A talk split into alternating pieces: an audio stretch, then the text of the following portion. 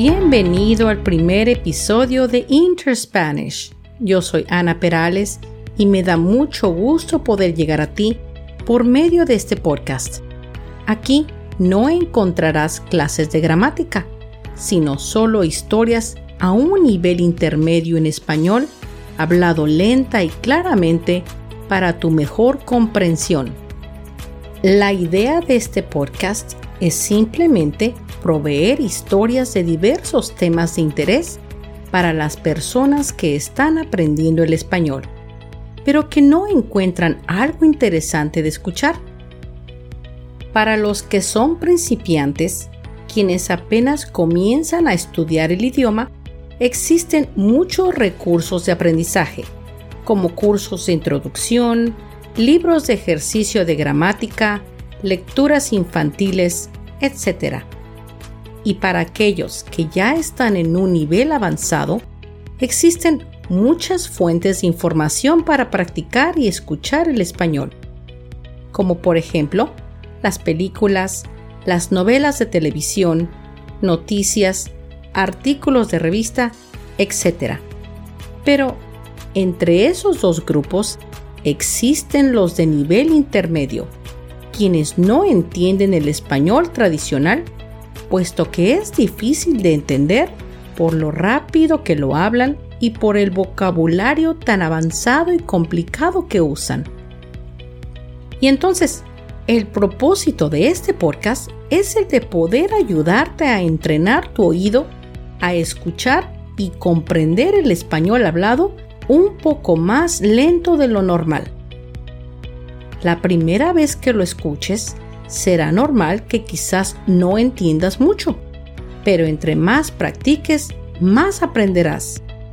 Si hay alguna palabra que no entiendas, puedes utilizar la transcripción de este episodio, la cual se encuentra en los detalles de la descripción.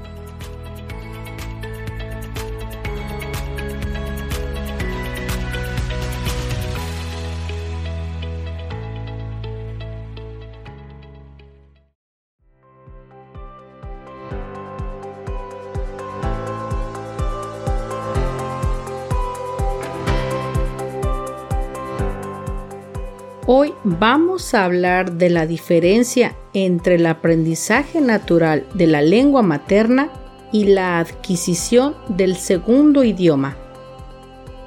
Para empezar, debemos distinguir entre la lengua materna y una segunda lengua.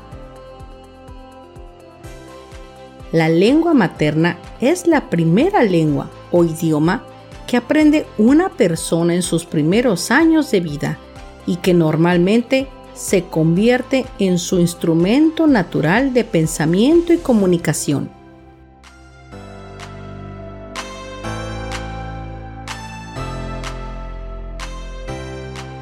La segunda lengua es el idioma no nativo de una persona, es decir, una lengua aprendida después del periodo crítico de adquisición, o sea, la infancia. Este periodo son los primeros años de vida en el cual el lenguaje se desarrolla rápidamente y después la adquisición de un segundo lenguaje puede ser mucho más difícil. Cuando yo era una adolescente y apenas empezaba a estudiar el idioma inglés como segunda lengua, recuerdo lo difícil que era y los muchos obstáculos que tuve que sobrepasar para poder llegar al nivel de completa fluidez al que he llegado hoy. Hoy en día, en una sociedad plural y global, en un mundo donde las fronteras ya no son impenetrables, aprender un segundo idioma es garantía de éxito. Pero todos sabemos que si aprendemos una segunda lengua desde la infancia, adquirimos mayor dominio y podemos llegar a ser bilingües. Los niños tienen una gran capacidad de aprendizaje, ya que su cerebro está diseñado para ello. Diferentes estudios demuestran que la primera infancia es un periodo crítico para el aprendizaje de un segundo idioma. Los niños adquieren el lenguaje de forma rápida, sencilla y sin esfuerzo. Lo hacen casi automáticamente y sin pensar, o sea, que es una adquisición inconsciente. Por lo general, todos los niños están rodeados de conversación y poco a poco ellos adquirirán el lenguaje que se utiliza a su alrededor. La adquisición del primer idioma es un proceso universal. Los bebés escuchan los sonidos que los rodean y comienzan a imitarlos y finalmente comienzan a producir palabras.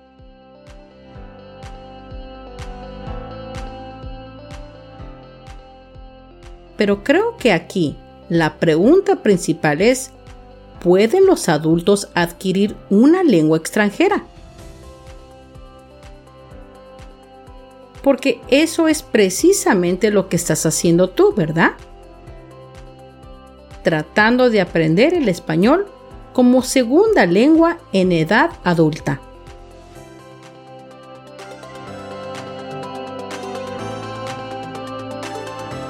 Y ese aprendizaje en esta etapa puede presentar dificultades bien conocidas por aquellas personas que han pasado por la experiencia. La adquisición de la primera lengua se realiza de manera natural y espontánea, mientras que el aprendizaje de una segunda lengua implica una estructura adecuada del proceso. Cuando uno aprende un segundo idioma, uno lo hace estando consciente de este proceso, que puede incluir el ir a una escuela, con un profesor o tutor, estudiar por tu propia cuenta por medio de libros, videos, podcasts, etc. Tratando de entender libros de las reglas de gramática y ortografía para poder comprender el segundo idioma. Quizás algunos estudiantes de idiomas pueden pensar que si ellos estudian algunas palabras de vocabulario y aprenden muchos verbos regulares e irregulares, pronto podrán hablar y comprender ese idioma. Pero no es así. Lo más importante es que uno pueda usar el idioma para expresarse en una conversación normal y seguir practicando. Y después, poco a poco, puedes ir aprendiendo las reglas de gramática y corregir la pronunciación. Hasta la década de 1970 se creía que el estudiante podía aprender las reglas de gramática para la construcción de oraciones en la segunda lengua, simplemente mediante la repetición de ejercicios gramaticales, diseñados para evitar la posibilidad de errores y para que el alumno adquiera buenos hábitos lingüísticos. Por eso la meta aquí no son las reglas de gramática, sino el enfoque pedagógico para que los adultos puedan aprender de una forma natural como lo hacen los niños en la infancia. La comunicación requiere mucho más que solo ser capaz de traducir palabras de vocabulario, saber todas las reglas gramaticales y saber todas las conjugaciones de los verbos se requiere conocimiento de la entonación y una comprensión del uso de palabras, la expresión y el contexto cultural de un idioma. La adquisición de manera natural es más importante que la repetición de gramática, porque cuando uno aprende un idioma, estás completamente consciente de tus limitaciones y errores gramaticales. Creo que aquí es cuando uno entra en un periodo de silencio, cuando estás comenzando a entender el nuevo idioma, pero no lo hablas. En esta etapa de silencio, el estudiante simplemente, vamos a decir, habla el idioma en su mente, solo a sí mismo.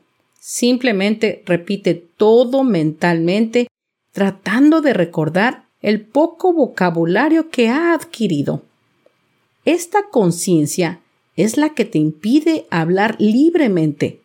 Aquí solo tratas de comprender lo que se dice, pero aún no eres capaz de repetirlo porque no dominas ni la pronunciación correcta ni tienes las suficientes palabras para expresarte y le temes a los errores gramaticales.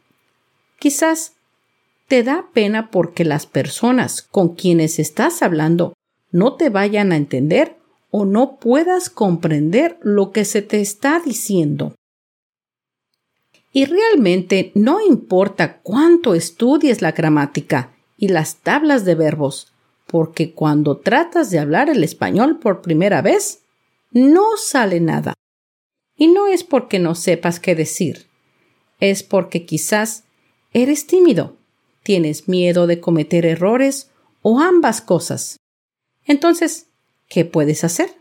Tal vez digas algunos errores que ni siquiera te das cuenta que estás cometiendo. Lo importante no es temerle a cometer errores, sino practicar. Y para poder aprender más vocabulario hay que escuchar. Y eso es precisamente lo que estás haciendo tú aquí mismo, escuchar y tratar de entender este episodio. Pienso yo que para poder aprender una segunda lengua hay que tener una base firme en tu primer idioma y te basas en eso para poder adquirir otro idioma. Por ejemplo, cuando yo empecé a aprender el inglés, lo que más me ayudó fue el hecho que entre el español y el inglés existen muchas palabras cognadas. Esto quiere decir palabras que significan lo mismo y suenan muy parecido entre sí. Por ejemplo, posible, possible, biología, biology, preparar, prepare, etc. Al tener una fuerte base de mi español, con ayuda de este tipo de palabras pude entender y aprender el inglés mucho más fácilmente. Y quizás las mismas palabras te ayudarán a ti con tu español. Para adquirir un idioma, hay que hacer un esfuerzo y tomar un reto para comprender cosas que son un poco difíciles para ti. Solo así podrás avanzar en tu aprendizaje. Empezarás a tener un poco más confianza en ti mismo al hablar y te animarás a participar en conversaciones con amigos o con personas conocidas quienes pueden hablar usando un vocabulario menos básico. Al participar en estas conversaciones, el desarrollo del vocabulario se va ampliando y los errores se van corrigiendo poco a poco con la práctica. Este avance te dará la motivación, autoconfianza y determinación para continuar con tu desarrollo lingüístico. En conclusión, hay que tener una buena actitud muy positiva para poder aprender a hablar y así entrar al nivel de la fluidez. En este nivel podrás participar en conversaciones de diferentes niveles e intereses. También es muy posible que uno pueda seguir una película en español, con subtítulos también en español, para ir siguiendo con mínima dificultad. Esta estrategia la puedes usar ya tú para continuar entrenando aún más tu oído al escuchar el español hablado más natural. Yo creo que es una de las estrategias más divertidas, porque quiere decir que te la vas a pasar recostado en un sofá disfrutando de una película de español. Al seguir con tus estudios y prácticas, pronto llegarás a conquistar y a dominar el español que te propusiste aprender. Y como quien dicen, eres ya prácticamente un pez en el agua. Esto quiere decir que te sientes muy seguro de ti mismo y ya has adoptado este idioma como tuyo. Ya para entonces puedes entender el idioma completamente y sigues con mucha facilidad las conversaciones, los programas de televisión, películas e incluso los programas de noticiero. Entonces, no nos queda otra forma de aprender un nuevo idioma que no sea el que requiere tiempo, esfuerzo y paciencia. La cantidad de tiempo, esfuerzo y paciencia depende de la persona que está aprendiendo. ¿Y tú? ¿Cuántas horas le puedes dedicar a tus estudios de español? Quizás no mucho, por la falta de tiempo.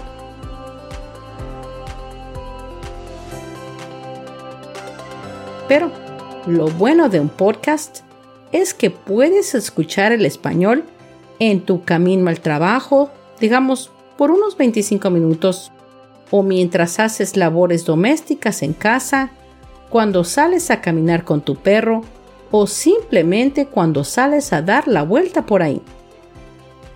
En este programa te contaré historias muy interesantes sobre cultura e historia de México y California, leyendas espeluznantes, bosques mágicos, animales fascinantes y lugares maravillosos. Yo espero que me acompañes en este viaje y sigas con tu aprendizaje del español.